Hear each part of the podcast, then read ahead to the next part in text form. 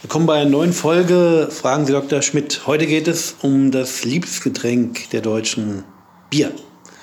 Steffen, die Biergärten sind wieder offen und es hält sich doch nach wie vor das Gerücht, dass Bier gesund ist. Stimmt es? Ja, also da ist, sagen wir mal so, das ist wie mit, mit anderen Alkoholitäten. Äh, Rotwein zum Beispiel, wo es auch so schöne Studien mal gab. Äh, es gibt Inhaltsstoffe im ja. Bier und auch im Rotwein, wahrscheinlich sogar im Weißwein, die sind durchaus gesundheitsfördernd. Die haben nur einen ganz gravierenden Nachteil. Sie kommen zusammen mit dem Alkohol. Aber Bier hat nicht besonders viel Vitamine, oder man behauptet? Ja, da sind schon ein paar Vitamine drin. Also zum Beispiel aus dem B-Komplex oder so. Das ist schon nicht schlecht, aber äh, wahrscheinlich fährst du besser, wenn du die aus anderen Nahrungsmitteln aufnimmst. Also gesundheitlich. Das Alkohol übertüncht es. Ja, der Alkohol wird den positiven Effekt in der Regel erdrücken. Also es gab ja, ich meine, das Lustige ist ja, diese Studien, die da zum Teil herangezogen werden, sind ja zum Teil auch nicht mehr ganz neu, äh, wo die dann so herkamen. Ne? Also die Studie zum, zum Bier zum Beispiel, die eine bekannte, die gerne zitiert wurde, die kam aus Großbritannien. Aber witzigerweise kamen die, die, die, einige der bekannten Rotweinstudien, die kamen nicht etwa aus Frankreich, wie man denken sollte. Die waren vielleicht die Auftraggeber, Gott weiß es. Aber, oder haben zumindest die, das, das äh, Testmaterial geliefert. Nee, die kamen sinnigerweise aus einem anderen Trinkerland, aus Dänemark. Aus Dänemark? Aha. Ja, das hatten Däne, dänische, Däne, Däne, dänische Wissenschaftler. Ich meine, die haben offenbar nicht nur, nicht nur ein herausragendes Sternenlokal in, in, in äh, Kopenhagen, was zwischendurch mal geschlossen wurde, weil irgendwas mit der Hygiene nicht stimmte. Aber die haben, wie es scheint, auch äh, mit dem Wein was. Aber ich habe keine Ahnung, normalerweise trinken sie wohl doch mehr Bier. Insgesamt allerdings trinken die Dänen wohl mehr als viele andere Europäer. Ach so, ja. Ja, obwohl ich nicht sicher bin, ob da jetzt die Verkaufszahlen oder der tatsächliche Konsum mhm. gerechnet wird, weil wenn Sie nur die Verkaufszahlen rechnen, dann müsste man ja abziehen, was die Leute mit den Fähren nach Schweden und Norwegen abfahren. Das ist nicht unerheblich.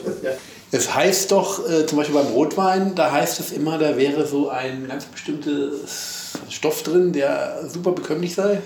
Naja, also Gesundheits... Also was heißt super bekömmlich? Du hast, du hast äh, in, in Rotwein äh, verschiedene Flavonoide, also Stoffe, die jetzt zum, eben für die rote Farbe zum Beispiel zuständig sind ja. und, und, und verschiedene Bitterstoffe die du eben auch im Bier zum Beispiel hättest, die sind als Radikalfänger möglicherweise ganz gut. Mhm. Aber was hilft dir der Radikalfänger, wenn du mit dem Alkohol gleich noch zusätzliche Radikale nachfüllst? Ja, aber ich meine, aber wenn man das besonders beschränkt, zum Beispiel dieses berühmte Glas zum ja, Essen oder so. Das berühmte äh, mäßige Trinken, also ein Glas äh, pro Tag höchstens beim, bei, beim, beim, beim, bei, bei Frauen und zwei maximal bei Männern war damals so die, die interessante Regel.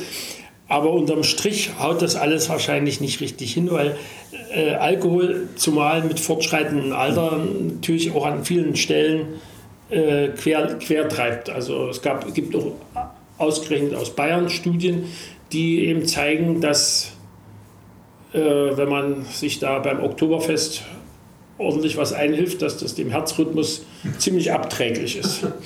Ich meine, dabei ist jetzt ist das ja jetzt, was die da auf der, auf der Festwiese da abfüllen, jetzt nicht unbedingt der, der hochalkoholische Kram. Also das, es gibt ja Biere mit ziemlich hohen Alkoholgehalten, wo ich teilweise gedacht habe, das geht mit Hefe überhaupt nicht.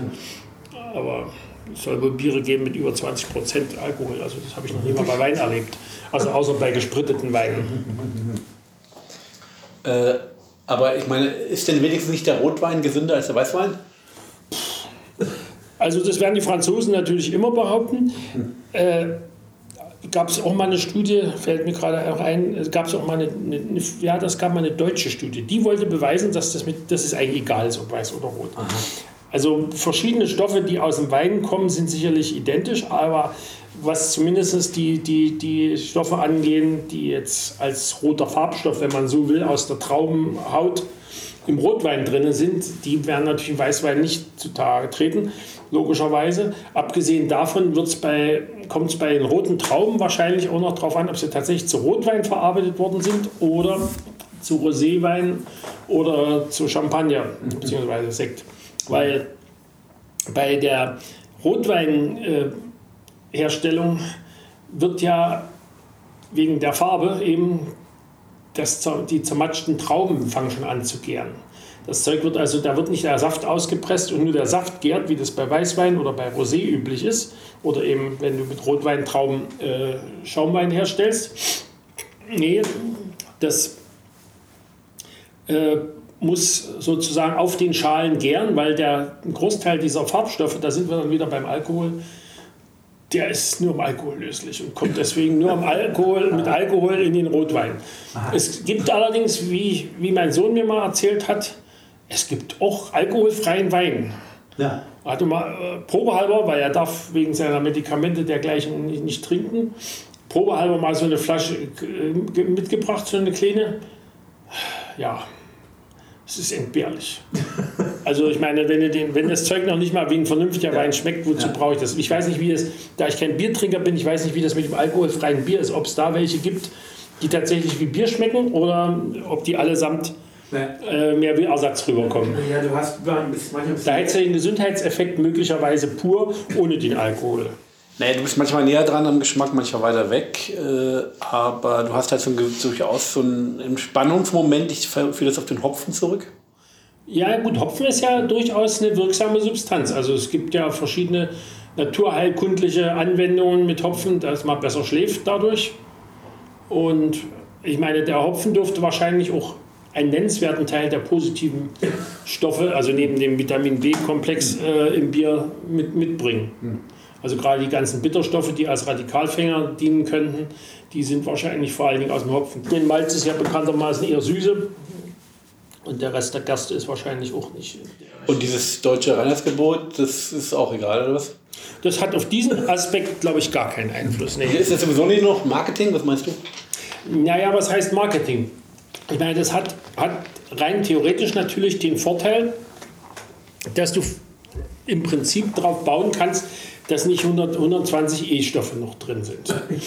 Was ja inzwischen bei Fertiglebensmitteln aller Art äh, durchaus äh, für, für Ärger sorgen kann.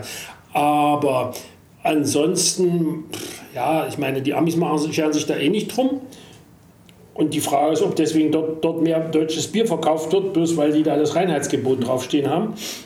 Es gibt das Bayerische auch noch, das ist noch älter, glaube ich. Sogar. Ja, das Bayerische ist das Deutsche. Ach so. Das ist das, weil es das älteste ist, wurde es zum Deutschen gemacht. Ach so, ach so. Ja, ja, das, das gab ja nach der Wende, gab es ja deswegen Knatsch, als die äh, Brauerei in Neuzelle wieder aufmachte und, und ein altes, Rez altes Klosterbierrezept wieder aufwärmte. Aha das durfte dann nicht als Bier verkauft werden, weil es äh, zwar nach dem Reinheitsgebot der, der, der dortigen äh, Klöstermönche gebraut war, nicht? aber dieses war eben dummerweise etwas jünger als das bayerische. Und das Bayerische hatte demzufolge die älteren Rechte und da war, mussten sie dann die Rezeptur, glaube ich, ändern. Und Neuzelle, wo liegt das? Neuzelle liegt an der Neiße, nicht weit von Berlin, ist insofern ganz lustig weil das Kloster ist inzwischen tatsächlich sogar wieder als Kloster in Betrieb, nachdem es auf Staatskosten restauriert worden ist. Das ist insofern erstaunlich. Es ist in Brandenburg zwar, ich glaube, es ist noch in Brandenburg, wenn es nicht, ist doch schon, nee, ist noch nicht Sachsen. Doch, müsste noch in Brandenburg sein. Ist aber, obwohl Brandenburg ja bekanntermaßen seit der Reformation protestantisch ist, ein katholisches Kloster gewesen mhm. bis 1815. Aha. Und zwar deswegen, weil es zur Zeit der Reformation zum Königreich Böhmen gehörte, äh, dann an das Königreich, inzwischen katholisierte Königreich Sachsen fiel und erst nach dem Wiener Kongress den Preußen zugeschlagen wurde. Und die Katholiken haben es mehr mit Bier oder was? Na, die haben, sagen wir mal so, die Klöster haben allesamt, hm. also schon fast alle eine, eine, lange Brautradition. Vor allen Dingen hatten sie in der Regel Braurechte. Mhm. Also das ist ja im Mittelalter durfte ja nicht jeder Bier äh, unter die Leute bringen. Das wurde, war ja in der Regel ein Privileg, was entweder irgendwelchen Städten zugegeben wurde oder eben den Klöstern, die ja in der Regel auf recht großen äh, Geländen Herren waren. Also es waren ja oftmals äh, kleine, kleine Fürstentümer. Also kann mich erinnern, dass äh, einige Äbte äh, von Klöstern auch, auch deswegen Fürstabt genannt wurden. Also ich glaube in, in, im Allgäu, in Kempten, der, der dortige, das dortige Oberhaupt des Klosters war ein Fürstabt. Also die müssen da schon kleinere äh, Reiche gehabt haben. Und insofern waren sie da natürlich ihre eigenen Herren und konnten, hatten dann auch die, das Biermonopol für ihr Reich. Aber ich meine, so Bayern, na gut, Franken ist ja praktisch als Teil von Bayern, ist ja protestantisch. So gesehen ist es also nicht zwingend. Ja, Andererseits muss man natürlich sagen, du weißt nicht, wie weit diese dortigen Biertraditionen noch in, in die ja. Zeit vor der Reformation ja, okay. zurückreichen. Aber jetzt eine Frage zur Statistik. Also ich habe den Eindruck, dass äh, sozusagen diese empfehlenswerten Mengen, die man da trinken könnte, wenn nicht so schlimm seien, vielleicht sogar früher auch gesund genannt wurden, äh, das äh, wird auf jeden Fall weniger. Also früher hieß es, so langsam, ja, weil, weil früher war es doch praktisch ein Glas Rotwein pro Tag, mehr oder weniger? Ja, das galt als unbedenklich. Ja, also das galt sogar für Frauen als unbedenklich, wo, wo ja aus welchen biologischen Gründen auch immer der Meinung waren, dass Frauen weniger von dem Zeugs. Äh, ich glaube sogar für schwangere Frauen. Nee, es war, ja, ach so, dass es Schwangeren auch noch erlaubt wurde, ja. Das, ist, äh, das würde ich nicht ausschließen, aber Gott, aber wie gesagt, das. Äh, die Sache ist mit dem Alkohol und dem, den Schwangerschaften ist ja auch in mancher anderer Hinsicht noch dubios, weil äh, irgendwo gab es auch jetzt eine Untersuchung, dass also, wenn man also täglich zwei Gläser Wein trinkt, dann auch das schon die Wahrscheinlichkeit, dass man schwanger wird, schon massiv schrumpft. Ach ja. Also möglicherweise sind viele ungewollte Schwangerschaften nicht bloß darauf zurückzuführen, dass die Leute zu spät auf die Idee kommen, dass, das vielleicht doch, dass sie das vielleicht doch wollen, wo dann also die fruchtbaren Jahre eh schon durch sind, sondern vielleicht auch daran, dass, dass sie dann immer noch einen, einen drauf machen. Aber wie auch immer, das, äh, die, das Bewusstsein dafür, dass Alkohol jetzt nicht unbedingt ein Lebensmittel ist, selbst wenn's, wenn die Bayern Bier für ein solches halten werden, der, die, ist, die ist schwer durchzusetzen, wie es scheint. Denn äh, ich meine, man liest ja die, die, die Statistiken jetzt über den Alkoholverbrauch während des Lockdowns, obwohl die Leute jetzt nicht irgendwo in Kneipen gehen können ja. oder sonst wo äh, in Clubs, äh, ist der Verbrauch gestiegen, was also darauf wohl schließen lässt, dass die Leute auch zu Hause eine ganze Menge wegtrinken. Ja, aber die sind dann auch, also du hast ja die Theorie der Aufsicht, dass man unter Aufsicht weniger trinkt sozusagen. Aber ja, das, das scheint zu Hause nicht der Fall zu sein. Ja, ja, das kommt drauf an. Ich meine, wir haben ja immer mehr Single-Haushalte. Soll man ja nicht, nicht übersehen. Aber die Aufsicht geht früh ins Bett.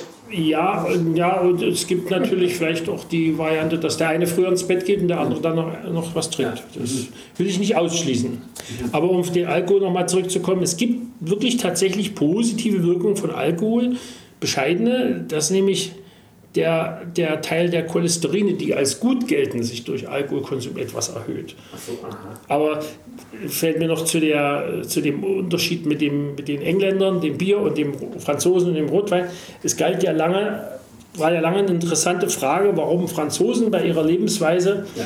wo ja doch einen nennenswerten Alkoholkonsum haben, zum Teil doch eine höhere Lebenserwartung hatten als, als Engländer zum Beispiel. Das sogenannte French Paradox. Ja, ne? Und das wurde eben lange auf diesen Rotweinkonsum zurückgeführt. Und aufs Olivenöl, glaube ich. Und natürlich aufs Olivenöl und wahrscheinlich auch auf einen Teil der mediterranen Ernährung in dem Süden des Landes, obwohl dort wahrscheinlich nicht die meisten wohnen. Die meisten dann wahrscheinlich schon in dem Ballungsraum um Paris und, und Lyon wohnen, obwohl Lyon ist schon fast Süden. Ah ja, wie auch immer. Äh, Gab es dann auch mal noch eine, eine englische Studie, die war ganz lustig, weil die kam zu dem Schluss, dass zwar die, die Anzahl an Herz-Kreislauf-Erkrankungen durch, durch den Rotweinkonsum gesenkt wird, aber dafür die Wahrscheinlichkeit des Leberkrebses äh, genau in der gleichen Weise steigt. Ja, diese Art, diese, diese sozusagen besondere Paradox am French Paradox, das lässt sich auch übertragen auf Japan. Also mir ist erinnerlich, ich habe mal so eine Statistik gelesen vor 20 Jahren oder so, äh, da wurde behauptet, dass die grüne Teetrinkernation Japan halt weniger an Lungenkrebs äh, erkrankt, dank dem grünen Tee. Obwohl sie mehr rauchen. Ja. Oder genauso viel, oder, aber dafür haben die dann halt mehr äh, irgendwie Magenkrebs, weil der grüne Tee irgendwie aggressiver ist. Ich weiß nicht. Das war so ein, das ist immer so eine äh, Balancierung des Schreckens. Magenkrebs habe ich in dem Zusammenhang noch nicht gelesen. Ich weiß auch, Kehlkopfkrebs. Ja, also das kenne ich, das kenne ich eigentlich nur aus, aus dem Kontext von Leuten, die rauchen und äh, saufen zugleich. Mhm. Kehlkopf- und, und Zungenbodenkrebs und, und, und Speiseröhrenkrebs und solche feinen Sachen. Aber und Speiseröhrenkrebs wurde mal diskutiert im Zusammenhang mit Georgien, weil die den Tee zu heiß trinken. Was, was, aber für die Japaner nicht zutrifft. Also wenn die bei ihrer, obwohl die ja wahrscheinlich diese Teezeremonie, die man da manchmal im Fernsehen sieht, ja. kaum noch äh, machen werden, weil das äh, frisst ja mehr Zeit als ein Mensch, der dort diese, dieser Überarbeitung frönt, äh, überhaupt äh, aufbringen kann. Und da wird der Tee ja dann eher kühl sein, wenn er fertig ist. Aber äh, ich weiß nicht, ob Japaner mehr Pökelsachen essen. Also in, in, in Europa ist, ist, die, ist der Magenkrebs zurückgegangen mit der Einführung des Kühlschranks. Tatsächlich, ja? Ja, weil dadurch wurde weniger Pökelzeugs gegessen. Mhm. Weil Pökeln ja neben Einkochen äh, die, die, und Trocknen die wichtigste Konservierungsform für, für fast alles war. Also ich meine, mhm. meine guck dir an, Fisch äh, kannst du einsalzen, und ich weiß nicht, ob man da auch Pökelsalz nimmt. Ich glaube, da nimmt man wirklich nur Kochsalz. Aber bei Fleisch wurde in der Regel eben Pökelsalz genommen, also Natriumnitrit, was eben dummerweise die Eigenschaft hat, dass es im, im, im Magen dann zum Teil in äh, Nitrosamine äh, umgewandelt wird. Das also eine, eine Stickstoffverbindung von, von Eiweißen und die gilt als krebserregend. Und der Alkohol jetzt um, absolut gesehen, ist der jetzt Alkoholismus, also oder, oder der Alkoholismus, der Alkoholkonsum, ist der denn jetzt äh, zurückgegangen oder also der, der, Alkoholkonsum ist, so, ist, ist nicht so, ob der Alkohol, Alkoholismus zurückgegangen ist. Das ist eine gute Frage. Also da habe ich jetzt keine, keine belastbare Statistik gelesen. Die, werden wir, die diskutieren wir beim nächsten Mal. mal, mal fortsetzen, ja. Okay, das reicht. Danke.